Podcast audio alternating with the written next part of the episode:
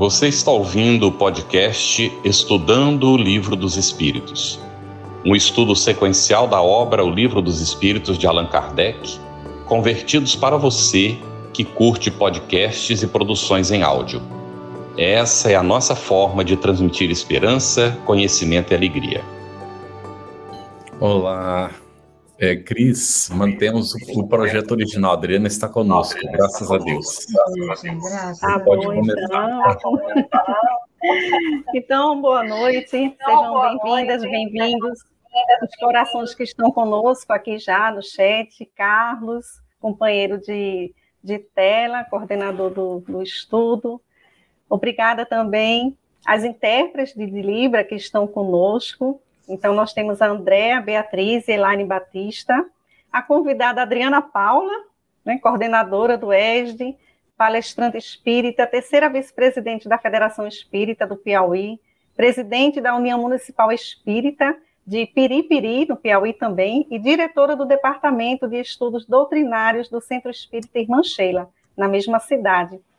E boa noite, o convidado Samuel Nunes Magalhães, pesquisador da história do Espiritismo, fundador dos Centros de Documentação Espírita do Amazonas, em Pernambuco, integrante do Centro de Documentação Espírita do Ceará, autor de vários livros, atualmente colabora com a Federação Espírita Brasileira e o Centro Espírita Sem Fronteiras. E nós agradecemos também aos parceiros que estão fazendo a transmissão simultânea.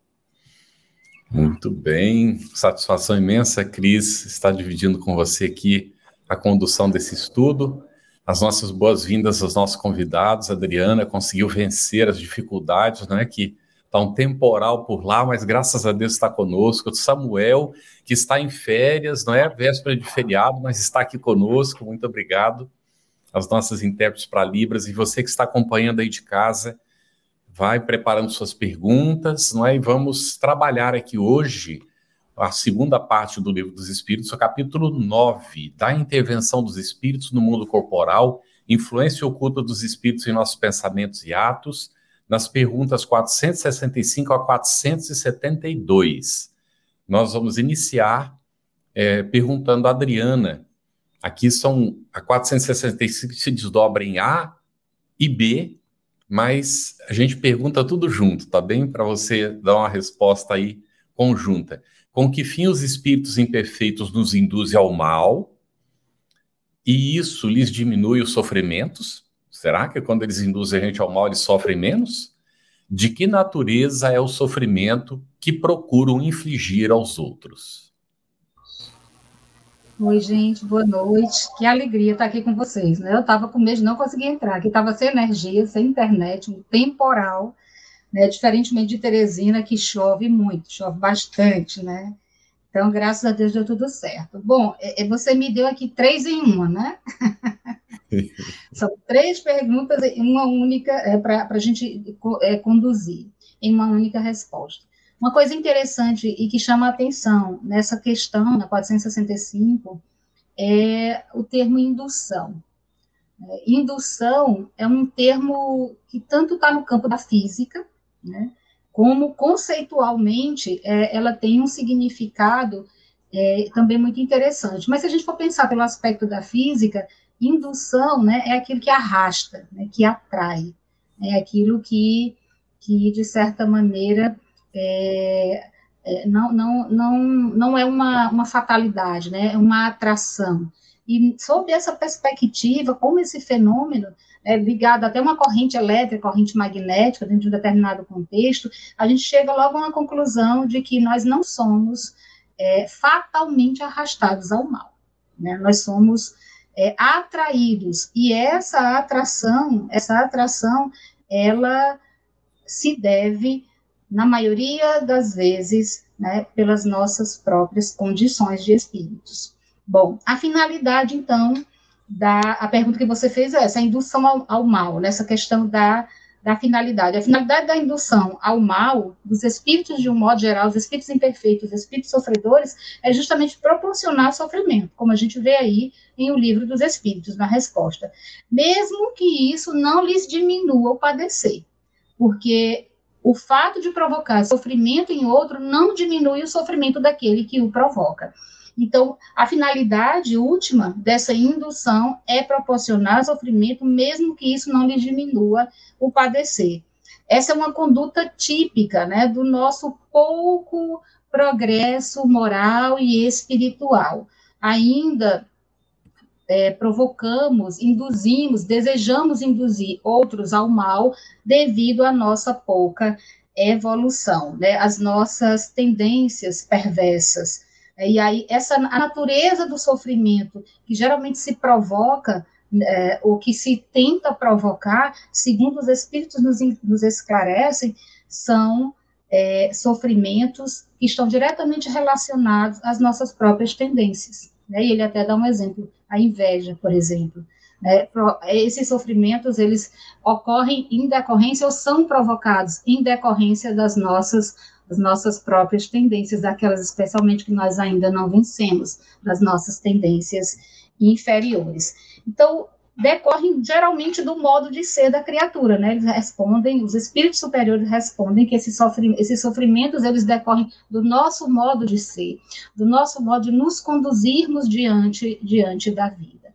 Ou seja, não há uma fatalidade, não há arrastamento fatal. Né? Esse processo todo de indução é provocado especialmente por aquilo que trazemos em nós, pela nossa própria bagagem evolutiva. Não é isso mesmo? Muito bem, obrigada, Adriana. Bem-vinda também. Vamos fazer a pergunta para Samuel agora, a 466. Samuel, por que permite Deus que espíritos nos excitem ao mal?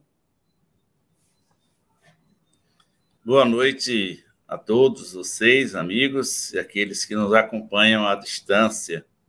Que tenhamos aí momentos é, de paz e espiritualidade. A pergunta é, que Allan Kardec fez aos espíritos, por que permite Deus que os espíritos nos excitem ao mal? Os espíritos vão responder de maneira muito racional, é, dizendo que nós precisamos ser provados em nossa fé e no desejo de fazermos o bem. Não basta o aluno dizer que leu a lição. É preciso saber colocá-la em prática. É necessário a prova. E Deus se vale aí dos espíritos atrasados dos espíritos imperfeitos, para testar essa nossa fé, essa nossa confiança e essa nossa vontade, até onde vai a nossa vontade de fazermos o bem. Quando Jesus encontra, por exemplo, com o jovem rico, e, e ele pergunta ao Cristo o que era preciso fazer para ser salvo, e que Jesus então vai falar aí em torno dos mandamentos, ele diz que já fez tudo aquilo. E Jesus vai um pouco mais adiante. Então vai, vende tudo que tens e dá aos pobres, e depois vem, segue-me. Para testar até onde ia a vontade dele realmente de alcançar esse progresso espiritual. Esse jovem, como nós sabemos, ele não conseguiu ir adiante. Ele é, naquele momento se afasta do Cristo e não retorna é, a esse caminho, pelo menos dentro do Evangelho. Ao contrário do Zaqueu, que no texto seguinte deixa tudo e segue Jesus. É uma prova para a nossa vontade, e seguramente aí ele foi influenciado por esses espíritos. É, infelizes, ainda atrasados, para que ele não ouvisse a voz de Jesus que ainda ressoa nos ouvidos de todos nós. Lembrando que no bojo da resposta que os espíritos nos dão, eles vão nos dizer que nós precisamos passar aí pelas, pela prova do mal, ou seja, para sabermos se já conseguimos realmente escolher o caminho do bem. E vem nos dar uma coisa que o Espiritismo sempre nos fala, que os bons espíritos vêm nos inspirar a fazer o caminho do bem se há esses espíritos que procuram nos induzir ao mal, que procuram fazer com que fraquejemos, para com que oscilemos e até voltemos atrás, também nós temos aqueles que estão ao nosso lado para nos estimular ao bem. E assim fica equilibrado, digamos, os dois pratos da balança. E a partir de então, a nossa vontade é que vai determinar o resultado das ações. Nós seremos responsáveis por essas ações, porque nós teremos o equilíbrio. Então, vai valer é, a nossa vontade. Então, Deus permite nesse sentido. Lembrando ainda que esses espíritos atrasados, infelizes, que nos levam a, a essa prova, se nós conseguimos vencer essas provas, seguramente eles serão auxiliados de alguma forma, uhum. porque o nosso exemplo vai contagiá-los também, e se não naquele momento, mas como criaturas é, imortais, aquilo um dia vai maturar e vai auxiliar na transformação. De modo que Deus permite que isso aconteça para que nós sejamos aí é, provados. Será que fulano está com essa vontade toda? É igual quando chega muitas vezes a pessoa, vamos tomar, por exemplo, aqui na casa espírita, com aquele entusiasmo muito grande, aí depois vem a prova, vem o chamado do mundo, vem uma série de coisas. Todos nós passamos por isso. É a peneira, né? E ver quem fica, né? E nós já fomos esses espíritos, e às vezes até somos, chega as pessoas junto a gente, nós causamos, levamos desestímulo, fazemos ainda esse papel, porque nós somos um, um misto de sombra e luz. Só que no Espiritismo, seremos mais cobrados, porque muito será pedido a quem muito foi dado, e nós temos esse esclarecimento. Muito bem. Samuel, é, antes mesmo de ter iniciado o nosso estudo hoje, a Edna do Socorro Matos colocou esta pergunta, olha. Faço o evangelho no lar sozinha. É possível que os familiares possam ser influenciados pelos espíritos contrários ao evangelho no lar? Como manter o equilíbrio? Ah, certamente. Todos nós temos esses amigos do passado onde nós éramos mais frágeis no que diz respeito às nossas posições, às nossas definições, com referência à espiritualidade. E os nossos familiares, nós fazemos parte do mesmo grupo. Lógico que há ocasiões, temos casos em que espíritos muito adiantados se reencarnam em meio a determinadas pessoas, familiares queridos, para fazer os progredir. São almas bem adiantadas. Não é o comum. Mas quando nós fazemos o evangelho e a família não deseja comparecer, é natural que possam estar, sim, sob a influência desses espíritos, fazendo com que eles não se acheguem. Mas não devemos colocar a culpa só nos espíritos, porque ainda nessa questão 466, que Allan Kardec fez aos espíritos, eles vão esclarecer que os espíritos infelizes ou os espíritos inferiores só têm ascendência sobre nós, no caso, sobre os familiares, de quem quer que seja, se eles tiverem essa propensão a as coisas negativas. Se ela não existir, eles vão insistir e não obterão sucesso.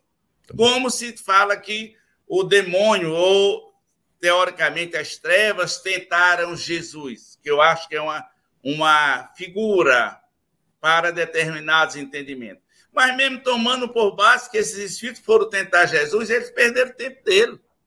Então, se nós não temos essa propensão, eles perdem o tempo. Lembrando que a continuidade do evangelho vai, se for o caso, é, diluindo essa resistência. E é provável que mais hoje, mais amanhã, com a ajuda do mundo espiritual, até na hora do sono dos nossos familiares, eles uma hora possam se achegar e a transformação vai acontecendo lentamente, de modo que o evangelho lá é sempre uma bênção, façamos sozinhos ou acompanhados, melhor acompanhados, mas se não tivermos, nós vamos fazendo pelo todo. E é uma ótima oportunidade, né, no evangelho, as orações, né, estamos num ambiente tão favorável, Porque para equilibrar isso é oração constante, realmente. E o Evangelho do lar nos propicia isso, esse ambi esse, essa ambiência, né? Adriana, vamos para uma perguntinha de Ângela Jucá Sancho. Ela pergunta assim: é possível nos livrarmos dos maus espíritos, reeducando a nossa mente, a nossa vontade e as nossas atitudes? Olha só que pergunta interessante, né? É, hoje eu estava lendo um dos capítulos da Joana de Ângeles do livro Ser Consciente. Uma coisa que me chamou muito a atenção, a benfeitora falando a respeito do que é essência e do que é substância. O que é a essência do espírito imortal?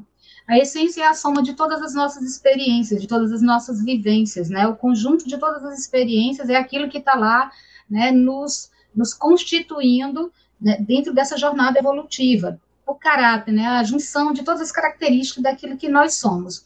Isso é a nossa essência e é, e é, a soma de todas as nossas encarnações, de todas as nossas experiências. A substância é aquilo que se manifesta, nossas condutas, nossos comportamentos, nossas atitudes, nossas experiências. Se nós pensarmos por esse lado e se nós lembrarmos de uma coisa muito interessante que o André Luiz diz, se eu não estou enganado no livro Ação e Reação, que ele fala: desejo e atenção são combustíveis do pensamento se a gente lembrar disso, nós vamos nos dar conta de que se nós reeducamos a nossa vontade, se reeducamos o foco da nossa atenção, se começamos a evangelizar os nossos pensamentos, evangelizar os nossos sentimentos, nós vamos naturalmente modificando as nossas atitudes, as nossas condutas e as nossas vivências. E aí nós não iremos nos livrar dos espíritos, né? Porque é, o que ocorre é que nós vamos desintonizar, a gente vai quebrar essa sintonia. Né? A gente vai romper com essa sintonia na medida em que a gente vai evangelizando o nosso sentimento, o pensamento e, obviamente, vamos reeducando o nosso proceder. Né? Então, é um exercício constante e diário. Né? Muito bom, Adriana. Agora nós vamos para 467 do Livro dos Espíritos de Volta. Sim. Pode o homem eximir-se da influência dos espíritos que procuram arrastá-lo ao mal? Olha só, a gente acabou de falar disso, né? É, uhum. Eximir é uma palavra importante dentro dessa pergunta de Allan Kardec, né? Porque Allan Kardec, ele, ele como grande pedagogo, grande estudioso que ele era, ele não coloca nenhuma palavrinha dessa de maneira inadequada. Aqui é importante lembrar que eximir não é livrar-se, não é anular essa influência. O próprio Cristo, como a gente acabou de ver, sofreu né, a tentação, digamos assim. Foi tentado de alguma maneira. E por que, que ele não caiu em tentação? Por que, que ele resistiu à tentação? Justamente pelo fato da sua conduta impecável, da sua essência luminosa. Então, os espíritos respondem a Allan Kardec. Pode o homem eximir-se da influência dos espíritos que procuram arrastá-lo ao mal? Sim, pode. Visto que tais espíritos só se apegam aos que, pelos seus desejos, os chamam ou aos que, pelos seus pensamentos, os atrai. Então, existem dois elementos, desejo e pensamento. Os nossos desejos chamam esses espíritos, e os nossos pensamentos os atraem. Se nós evangelizamos os nossos desejos, se evangelizamos os nossos pensamentos, reeducamos os nossos desejos, nós rompemos aí com a sintonia e não sofremos essa influência, né, esse arrastamento. Ou seja, depende única e exclusivamente de nós, de nós mesmos. Obrigada. Um, um, bom exercício é a caridade e o perdão, né?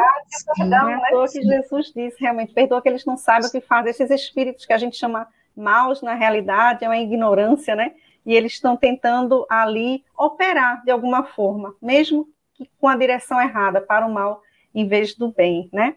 Samuel, vamos lá para a pergunta 468. Renunciam às suas tentativas os espíritos cuja influência a vontade do homem repele? Eles desistem? É, é uma pergunta bem interessante. É, e como Allan Kardec soube é, fazê-las, sobre trazê-las, para ir informando-nos pouco a pouco, às vezes até repetindo algumas coisas ditas anteriormente.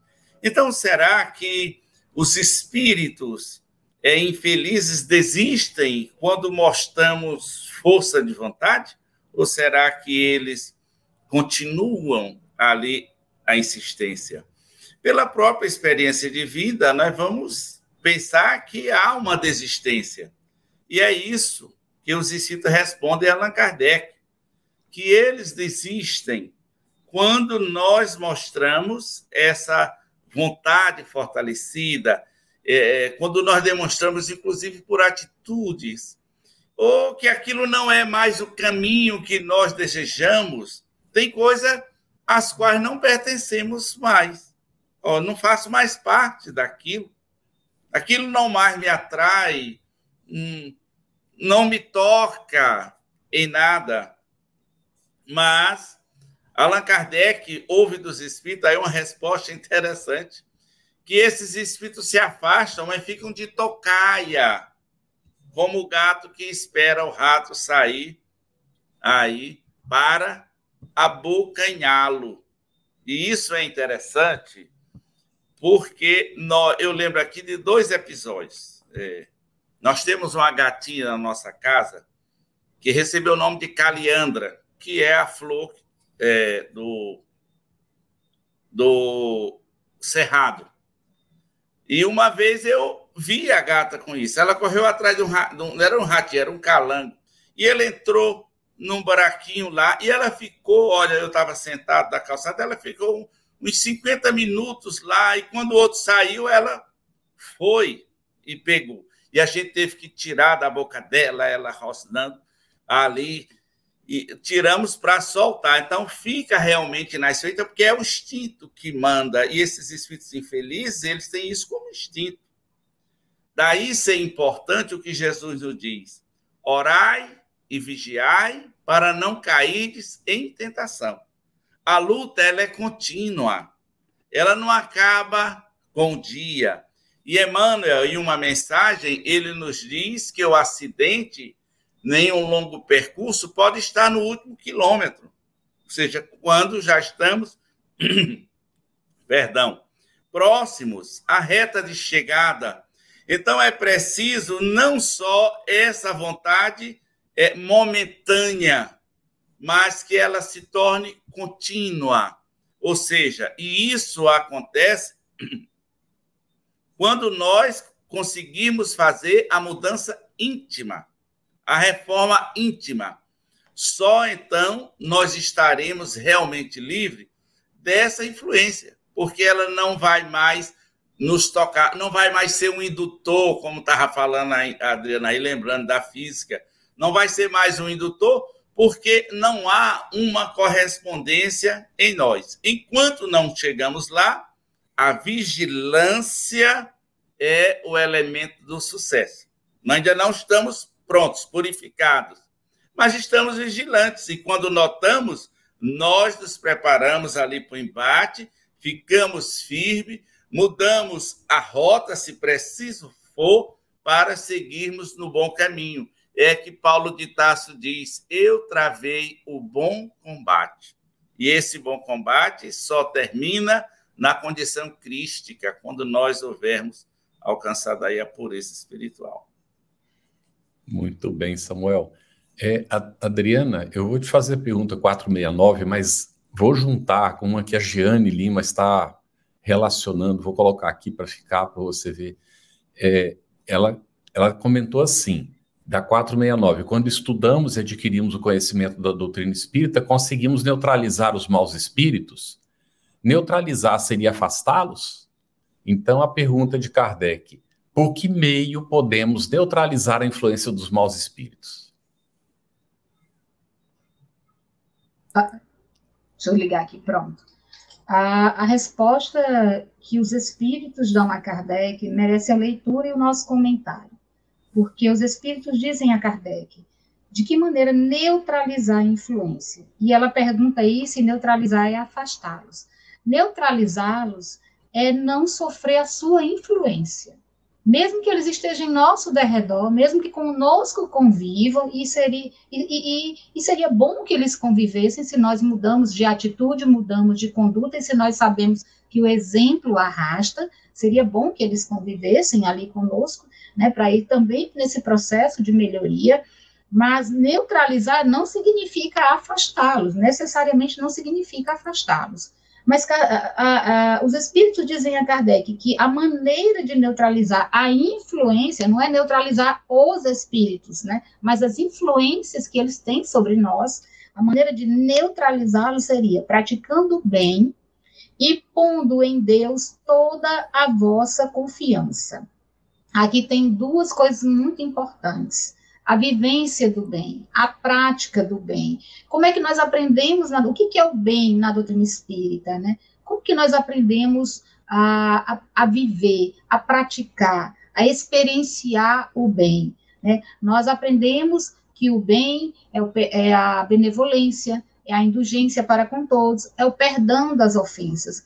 Mas nós também compreendemos que o bem é o recurso vivo que temos à nossa disposição o tempo inteiro, a todo instante, em toda circunstância da nossa vida. Eu não preciso estar no templo religioso, eu não preciso estar na casa espírita, eu não preciso estar dentro de uma instituição religiosa para vivenciar, para praticar o bem. O bem deveria ser a minha conduta de todo o tempo. Mas como nós ainda somos imperfeitos e a gente não consegue fazer isso o tempo inteiro, né? A gente precisa vigiar e orar, como Samuel falou ainda há pouco. Então, ele lembra aqui que é viver o bem, né? Fazer o máximo que a gente pode dentro das nossas possibilidades, de acordo com a nossa realidade. Eu gosto muito de dizer de acordo com a nossa estatura espiritual, porque há muita coisa que eu não vou conseguir realizar, mas aquilo que está dentro dos meus limites, né, que eu já sou capaz de realizar, desenvolver a, a, o bem na medida das minhas forças, ser indulgente com as imperfeições alheias, perdoar as ofensas. Esse é um excelente caminho para neutralizar a influência dos, dos espíritos. Então, praticando o bem. E ele diz logo em seguida: pondo em Deus toda a nossa confiança. É a coragem da fé de que fala o Evangelho. Né? E é necessário e é preciso ter coragem para levar adiante a bandeira da fé. Não somente a fé que ele fala aqui no sentido religioso, mas a confiança, fiar com Deus, partilhar com Ele, dividir com Ele as nossas angústias, as nossas preocupações, as nossas alegrias, fiar com Ele, tecer com Ele essa nossa, essa nossa caminhada. E aí os Espíritos dizem assim: praticando bem, pondo em Deus toda a vossa confiança, repelireis a influência dos espíritos inferiores e aniquilareis o império que desejem ter sobre vós. Então, a gente vai conseguir se libertar dessa influência e de qualquer império, né, de qualquer comando, de qualquer controle que eles tenham sobre nós. Guardai-vos de atender às sugestões dos espíritos que vos suscitam maus pensamentos. Olha só, como que eles nos influenciam, né? Suscitando, soprando ali maus pensamentos, a discórdia entre vós outros e que vos insuflam as más paixões. Desconfiai especialmente dos que vos exaltam o orgulho, pois que esse, esses vos exaltam pelo, uh, vos assaltam pelo lado fraco. E é interessante como ele coloca o nosso lado fraco aqui. O nosso lado fraco é o orgulho, né? Então, insufla né, a, o nosso orgulho e acaba, de certa maneira, nos atingindo. Então, como é que era o nome dela? Carlos, que fez a pergunta? Um... Jeane. Jeane, né? Jeane Limpa, né? Jeane. Então, Jeane, a gente não. Isso, da Jeane. A gente não vai aqui neutralizar os espíritos. Nós iremos neutralizar as suas influências, iremos neutralizar né, as suas sugestões, se decidirmos praticar o bem, que será sempre a nossa melhor decisão, né? Será sempre a nossa melhor conduta, praticar o bem, viver o bem na medida da nossa estatura espiritual e colocar nossa fé, nossa confiança em Deus. Eis aí o caminho de neutralizá-los. Cris, antes da, da, próxima pergunta, a, a, Adriana acabou de responder essa da, Selva Brasil. Selva Brasil. Não sei porque está dando um eco. Não é aqui que só tem esse microfone aberto. Eu também só tenho. Ao mudar para melhor, não podemos estar ajudando aos espíritos a se modificarem também. É, foi o que você acabou de explicar, não é? Neste momento. Sim, é isso mesmo, Selva, né? O caminho é esse, tá bem? Contigo, Cris. Ou seja, o trabalho sempre é na gente, sempre é com a gente, né? Muito bom. Adriana, obrigada. Samuelzinho, 470 a questão. Os espíritos que ao mal procuram induzir-nos e que põem assim em prova nossa firmeza no bem, procedem desse modo cumprindo missão? E se assim é, cabe-lhes alguma responsabilidade?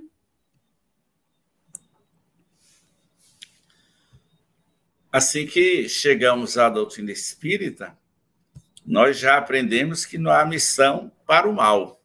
Né? Então, decididamente, esses espíritos não são espíritos missionários, mas são instrumentos divinos, porque Deus aí o permite, para provar a nós em várias situações da vida. Mas não tem esse condão de missionário.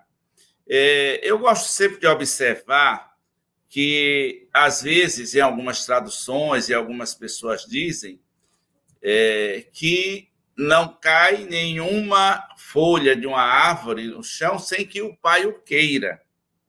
Mas esse o queira não é que ele determine que aquilo aconteça, mas é que ele permita que aquilo aconteça. Então, não é a vontade de Deus que esses espíritos é, pratiquem o mal, mas é uma permissão. Então, esse é que Deus o queira, na verdade, é no sentido de uma permissão é, para que nós, e no caso aí esses espíritos é, ainda atrasados, exerçam o seu livre-arbítrio. Que Deus nos dá o livre-arbítrio de acordo com o progresso que alcançamos, para que nós possamos avançar na escala evolutiva. Esse livre-arbítrio ele é limitado e é gradual. Então, Deus dá esse livre-arbítrio, mas ele não nos manda fazer o mal. Agora, por que Deus permite também isso?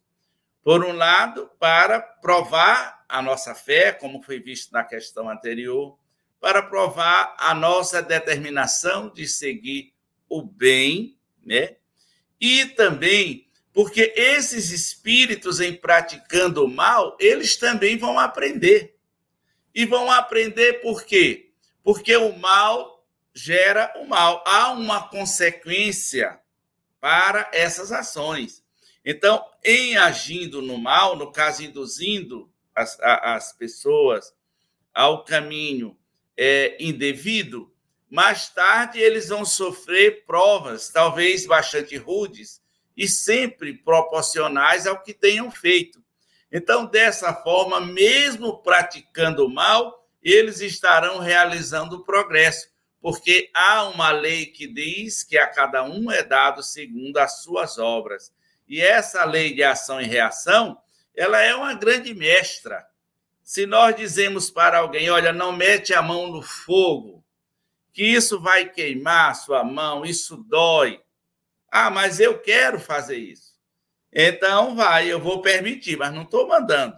E você bota a mão no fogo e queima, você vai sentir dor. E com isso a lição vai ficar. Você provavelmente não vai mais colocar a mão no fogo deliberadamente. Então, o mal também traz a lição, porque tem uma resposta intrínseca que o acompanha, né? Mas esses espíritos não são missionários. Ah, eu fiz porque uma voz me mandou, foi Deus que mandou. Não.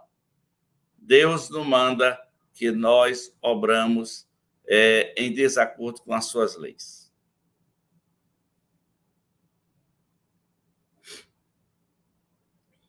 Está fechado, Carlos. Seu microfone. Desculpa. Ninguém recebe missão negativa, né, Samuel? Só existe missão positiva, né? Excelente. Então, a decisão de fazer o mal, gente, é do indivíduo. E o mal é justamente o afastamento da lei divina, é quando a gente não cumpre a lei divina, quando não age conforme a lei divina. E o bem é justamente obedecer à lei divina. Então, a questão do mal é uma questão nossa, não é de Deus, não. Deus nunca criou o mal, nós é que ficamos gerando essas coisas para a gente ficar sofrendo aí, não é? Quando o caminho todo indicado é o, é, é o do bem. Mas nós todos chegaremos lá. É, eu queria é, aqui dizer a Patrícia Cristina que li as mensagens que ela deixou aí no chat. E, na verdade, Cristina, vamos agradecer juntos a, a Deus e a Jesus por nos permitir, mesmo durante o sono, continuar trabalhando, que é uma maravilha, não é? Então, uma satisfação muito grande, mas agradecemos a Deus e a Jesus sempre, né, aos bons espíritos, tá bem? Bom, agora, Adriana, nós temos a 471, é, quando experimentamos uma sensação de angústia, de ansiedade indefinível ou de íntima satisfação sem que lhe conheçamos a causa, devemos atribuí-lo unicamente a uma disposição física? Seria melhor uma indisposição física, né? É, é, verdade. Olha só, o que, que os espíritos respondem a Kardec muito sabiamente. É quase sempre efeito das comunicações em que inconscientemente entrais com os espíritos, ou daqui com eles tivestes durante o sono.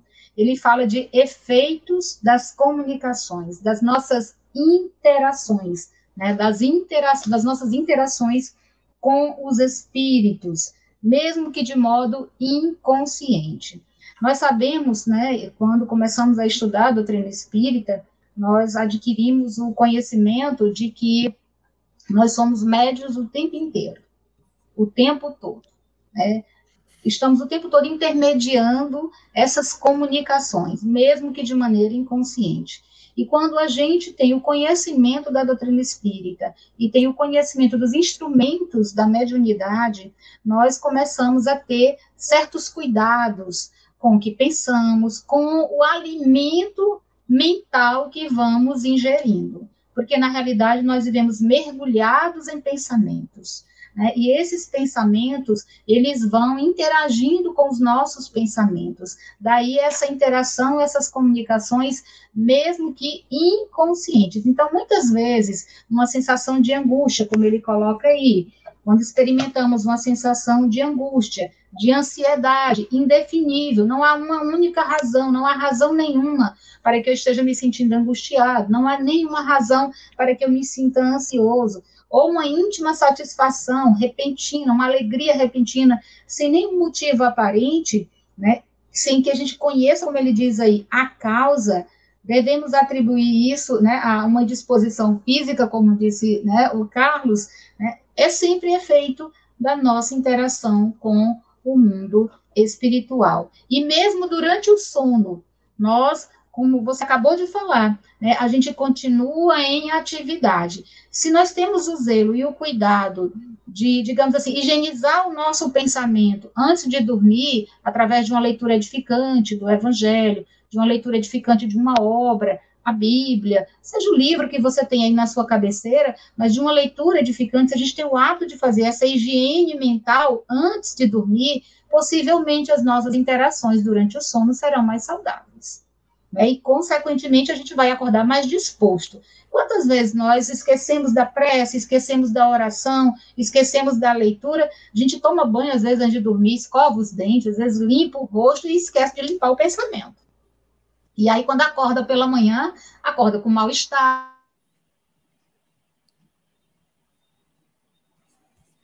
Deu uma paralisada. É, lembrando que isso pode ser feito a qualquer hora do dia, né? E sob essa influência que a gente sentir estranha, que acho que não é da gente, né? Independente de ser boa, agradável ou não, a gente sempre pode fazer uma oração, né? Se sente essa presença, né? por aquele que está se aproximando, ou, ou de agradecimento, se for uma sensação agradável, mas também de pedido de socorro e de harmonização por aquele que está trazendo aqueles sentimentos que a gente está captando, né, de angústia, de tristeza, alguma coisa assim, né? Sempre a oração é o bom remédio para tudo. Vamos para Samuelzinho, então? Isso, ou, ou quer fazer pergunta? A Adriana caiu. É, vamos em frente, então. Samuelzinho, nós vamos então para a questão 472 já. Os espíritos que procuram atrair-nos para o mal se limitam a aproveitar as circunstâncias em que nos achamos ou podem também criá-las?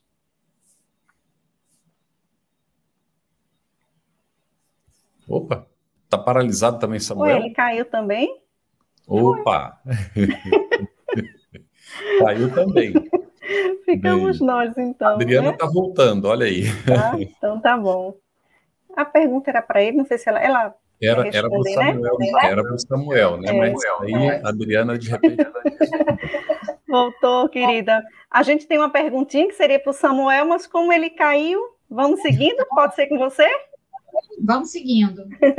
É a 472. Está até interligada, viu, Adriana? Olha, é, Kardec pergunta assim aos amigos espirituais: os espíritos que procuram atrair-nos para o mal se limitam a aproveitar as circunstâncias em que nos achamos ou podem também criá-las? Uhum. É, é, essa pergunta é interessante e como ela tem a resposta dela, né, é um pouquinho extensa, eu acho que é, também é importante ler.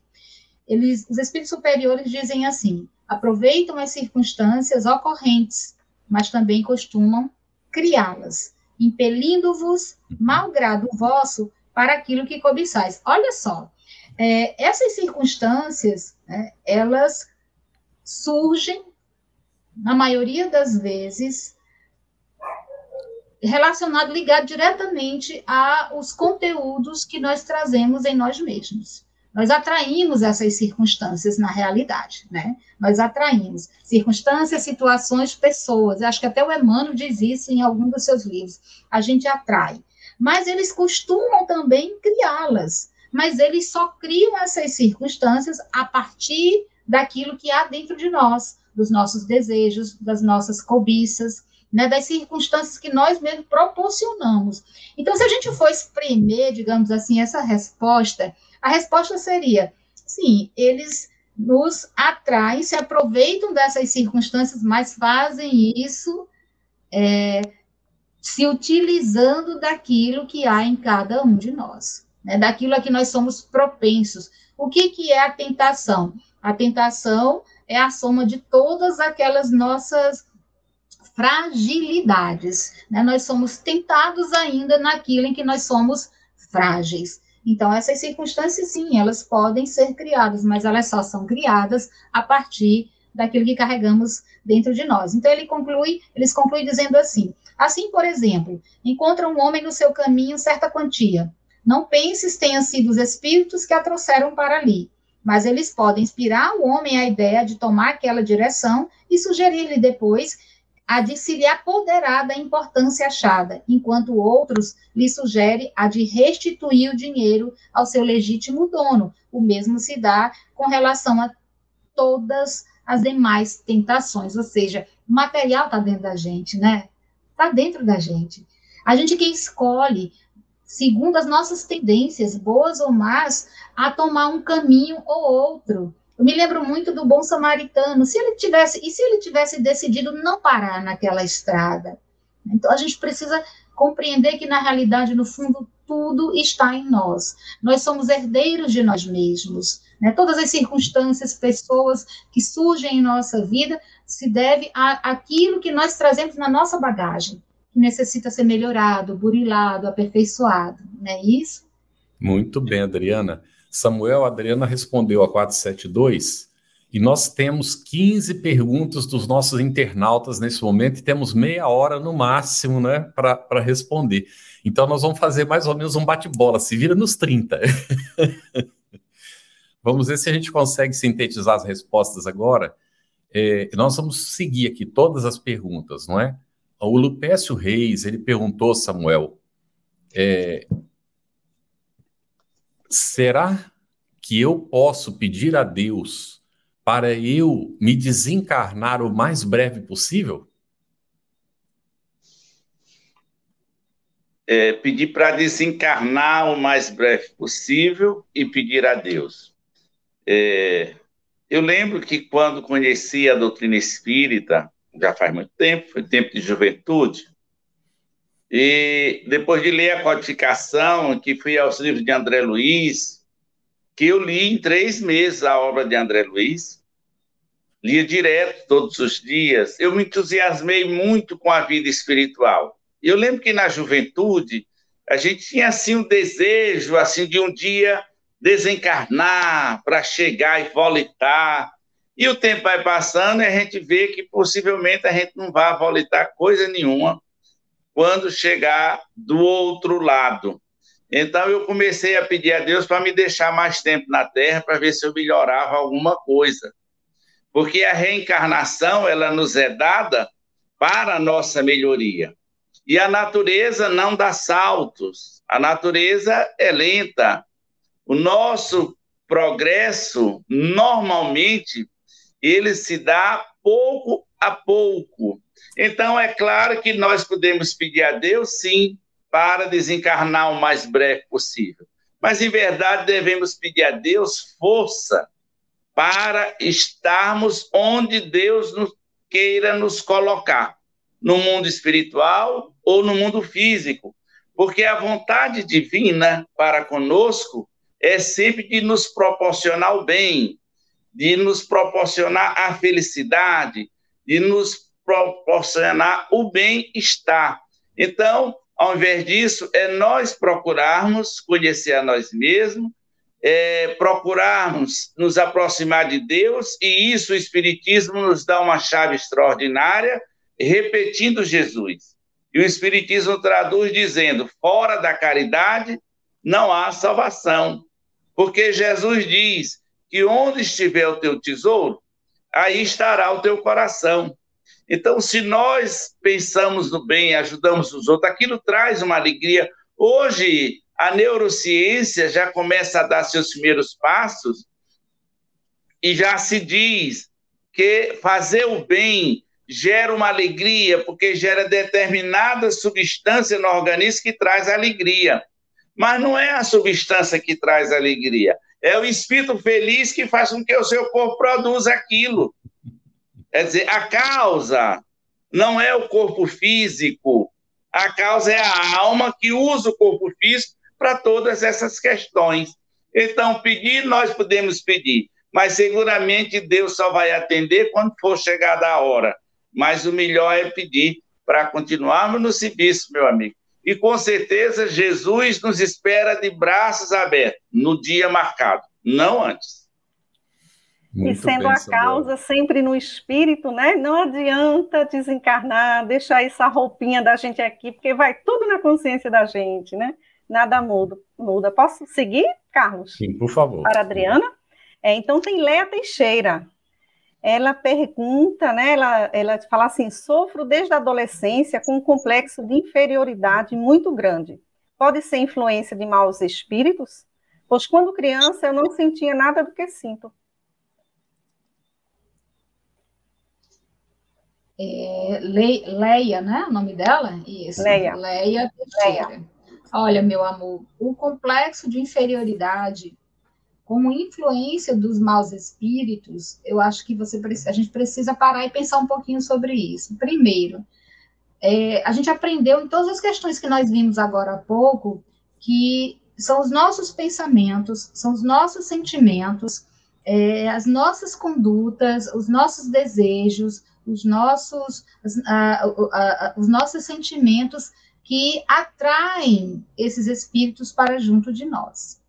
Então, ao invés de a gente estar, tá, muitas vezes, né, culpando os espíritos por tudo que ocorre ao nosso redor, seria interessante a gente se perguntar, né, como é que eu tenho tratado os meus pensamentos, os meus sentimentos, de que maneira eu tenho amado a mim mesmo, porque é amar a Deus sobre todas as coisas e ao próximo como a si mesmo. E a Joana ensina maravilhosamente bem que é amar a si para aprender a amar o outro e, consequentemente, amar a Deus. Então, é um processo de auto-amor, né? de olhar para você, se você foi essa criança extrovertida, alegre, feliz, se você trouxe na sua bagagem da sua infância essa fortaleza, olha para essa criança interior que está aí dentro de você, forte, e observa o quanto que ela fez por você e como que ela te trouxe até aqui hoje, né? Essa criança guerreira que você foi um dia e olha para ela e percebe no que ela tornou você, né? No que você se tornou e olha, retorna o seu olhar para essa criança interior, resgata dela, né? Esse auto amor, esse processo de auto amor, porque esse sentimento de inferioridade não se justifica. Nós somos filhos de Deus. Há em nós o DNA divino, né? Todos nós estamos sendo esperados pelo oceano do amor divino que envolve a todos nós. É a fatalidade que nos aguarda. Então, se tem uma coisa para te dizer, é que esquece esse sentimento de inferioridade por um instante e se lembra da grandiosidade que se é ser filho de Deus. Né? Os espíritos só nos influenciam naquilo em que nós oferecemos para eles como material mental, como desejo, como pensamento, como sentimento. Espero ter te ajudado.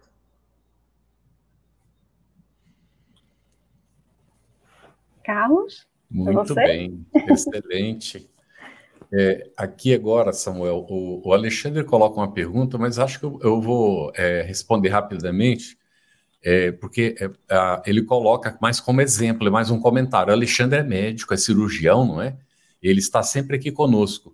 Ele saindo de um plantão muito produtivo, no qual fui muito auxiliado pelo meu amigo espiritual.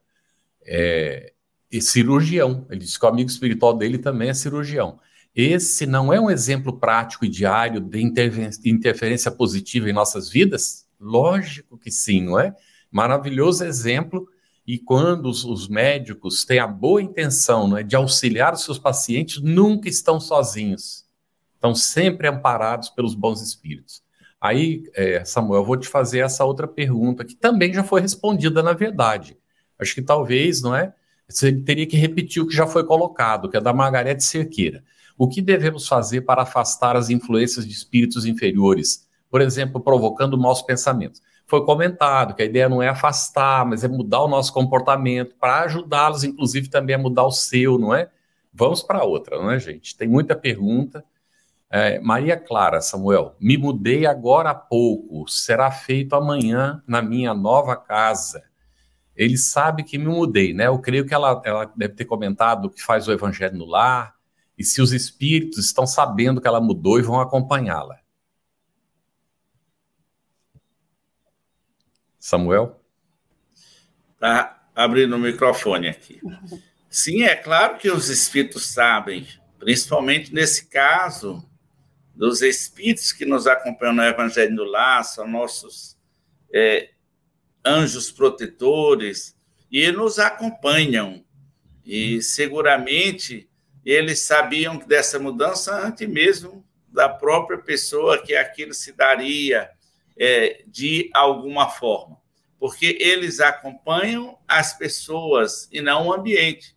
As almas que vivem em determinados ambientes, aferrados a eles, são espíritos ainda muito ligados à matéria, com problemas, seguramente, de entendimento da vida. Aqueles que nos assistem nesse processo, não. Eles nos acompanham sempre.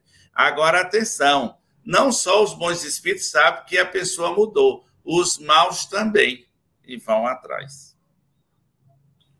Isso mesmo, né? Lembrando que os maus espíritos são aqueles que estão na ignorância ainda, né? Estão no erro do alvo, mas estão no mesmo caminho em algum ponto diferente que a gente já passou, ainda vai passar, e todos vamos, inevitavelmente, seguir para o bem, né, gente?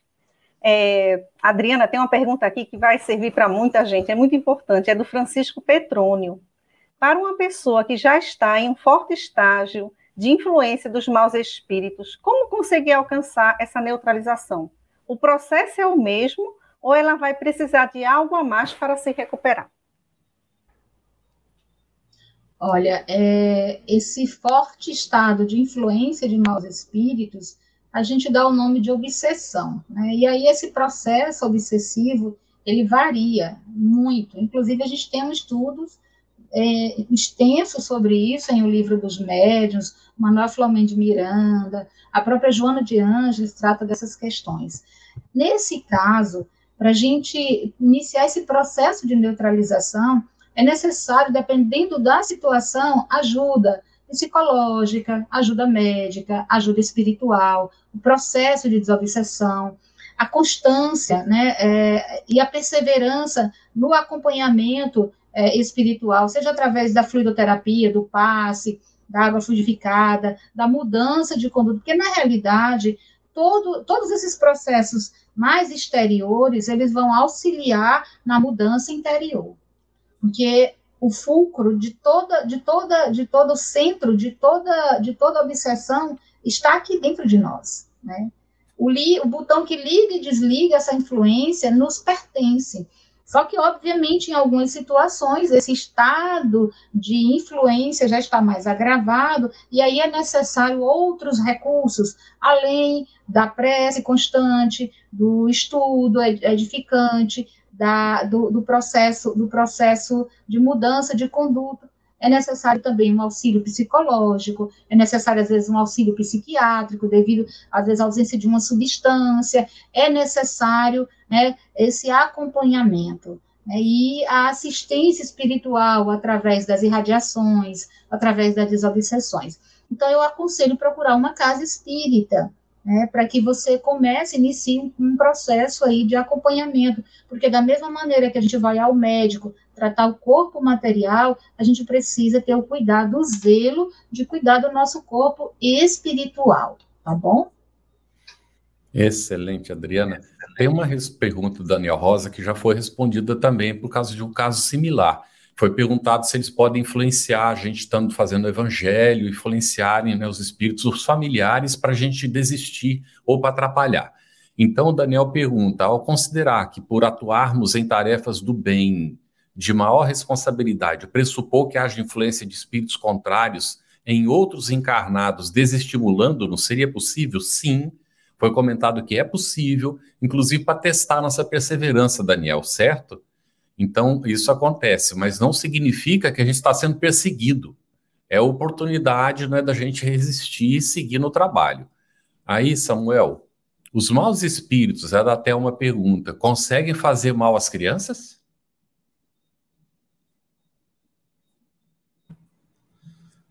As crianças é, parecem ter uma proteção especial né? E as pessoas até dizem, é, digamos assim, é, é, uma questão popular, que criança e embriagados Deus protege, ou seja, porque é, não sabem ainda, ou naquele momento, não conseguem é, separar o certo do errado, o, o, o bem do mal, fazer uma confusão mental.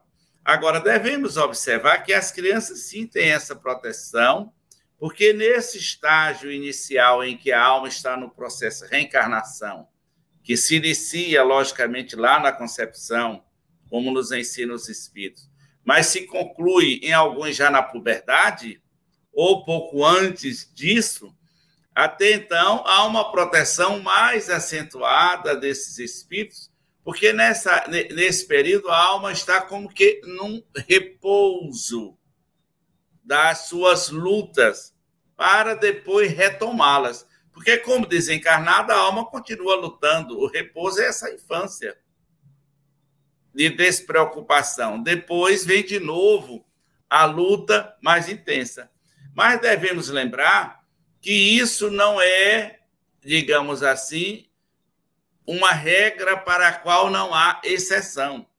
Allan Kardec, por exemplo, ele vai comentar, nós vamos encontrar na revista Espírita, casos de crianças que estão sob possessão, que estão sob influência espiritual grave, inclusive espíritos é, de crianças que são capazes de promover o mal deliberadamente. Então, depende de alma para alma. Mas, regra geral, sim, as crianças têm uma proteção especial, até porque aquele é um momento de repouso em que a alma se prepara para as suas novas lutas. Obrigada, Samuelzinho. É, a Janaína Galdino, ela também traz uma pergunta que já foi falada aqui, né? Eles conseguem ver, ler os nossos pensamentos, né? Já está claro que sim. Então, tem Estrela d'Alva seguinte Boa noite. Meu filho tem um hábito, viu, Adriana? Para vocês, esqueci de dizer.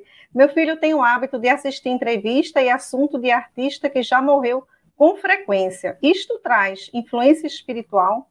Ela é de Salvador, Bahia.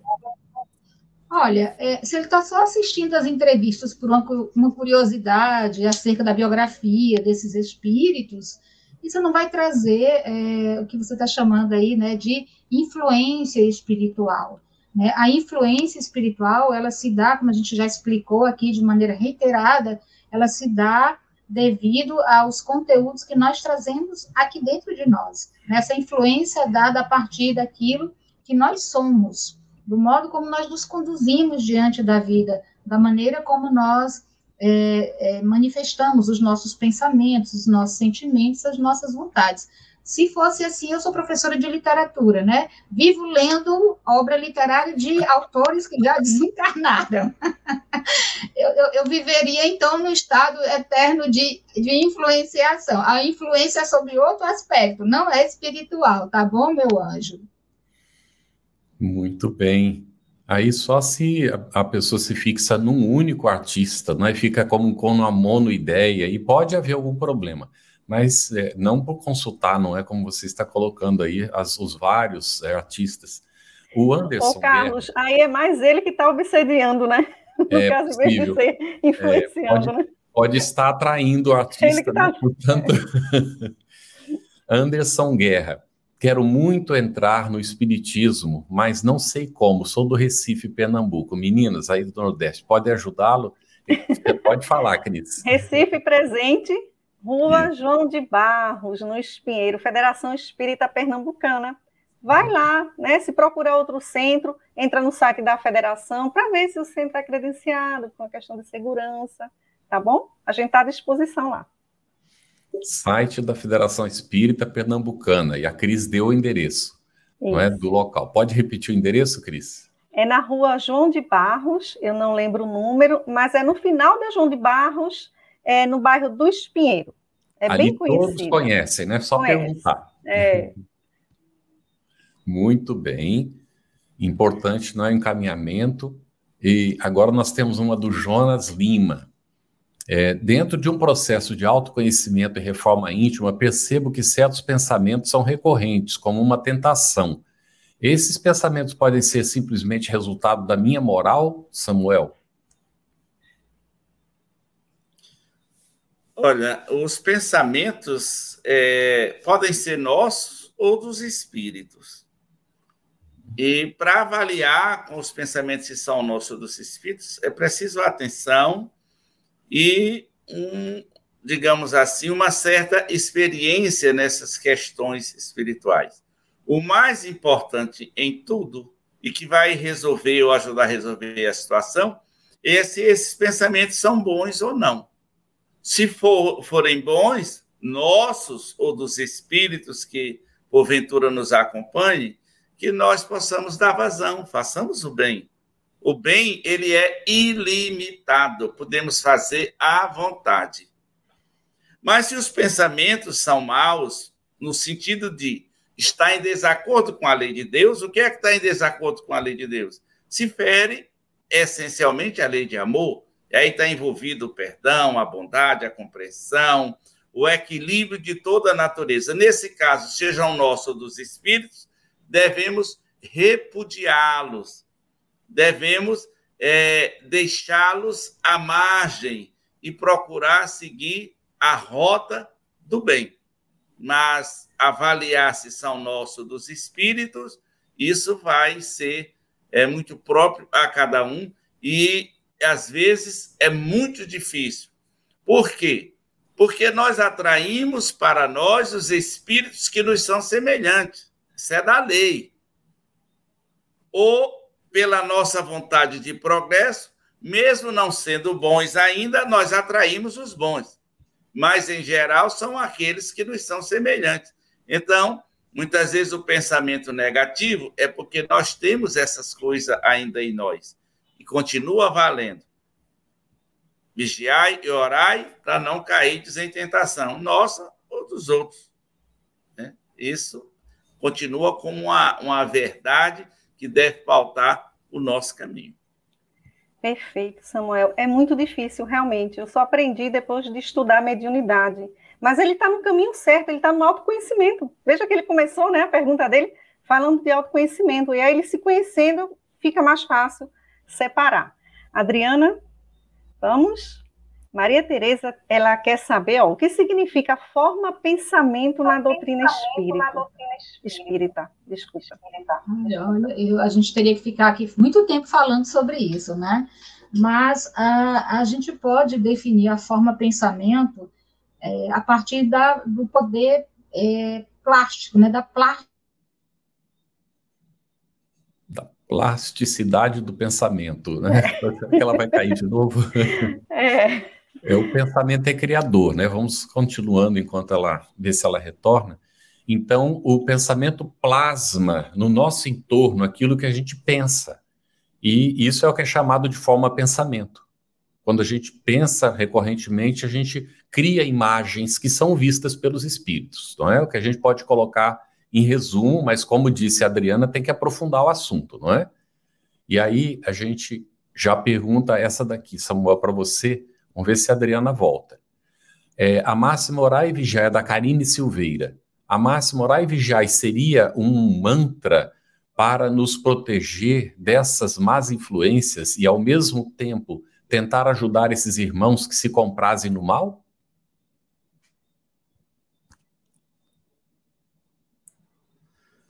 De fato, algumas sentenças de Jesus é, se transformaram em mantras pela repetição que a humanidade tem feito ao longo dos séculos e que fica no ambiente, nos chamados registros acásicos, lá, é, que nos traz o, o, a psicologia, a investigação. Então, se tornou, sim, esse mantra. Mas o mantra por si não resolve a situação. Existe um provérbio é chinês que diz que quase caçar um pássaro não faz a refeição. É preciso caçar, ou seja, a, a repetição do mantra ele não soluciona a questão, mas nos induz que muitas vezes nessa repetição desses mantras nós ascendemos vibratoriamente por alguns momentos e às vezes até por horas Agora, permanecer nesse estágio vibracional, vibratório, é que nós ainda não conseguimos, então nós sentimos a descida, é, a, digamos assim, ao mundo real, ao nosso real estágio. Mas isso não é permitido para a gente saber que tem uma coisa melhor. Sabendo que tem uma coisa melhor, nós vamos nos esforçar para conseguir, para chegarmos lá. Mas é, o mantra em si, qualquer que seja ele, não soluciona, mas é, digamos assim, uma escada que pode nos levar a patamares superiores. Então, que nós repitamos, exercitando as coisas. Gosto muito de uma frase de Emmanuel, em que ele nos diz que é imprescindível teorizar com exemplos. Ou seja, nós precisamos fazer. Bem. Perfeito. Para não entrar só na contemplação, né? Uma fé sem obras, né? É. A gente já sabe. Bom, Rafael, ele traz uma pergunta, eu vou responder rapidamente, porque ela é complexa. Os nossos sonhos são muitas das vezes vindo dos nossos pensamentos, dos pensamentos, da experiência espiritual que a gente teve. É, a psicanálise também fala da gente processar o que, a gente, o que aconteceu com a gente no dia. Então, as possibilidades são muitas, né? Tem que se deter mais tempo realmente, tá certo? Mas sim e já também. Foi, e já foi tratado aqui nos, nos estudos anteriores, viu? Pode visitar é, as gravações. Uhum. Verdade, é. É. Adriana, vamos.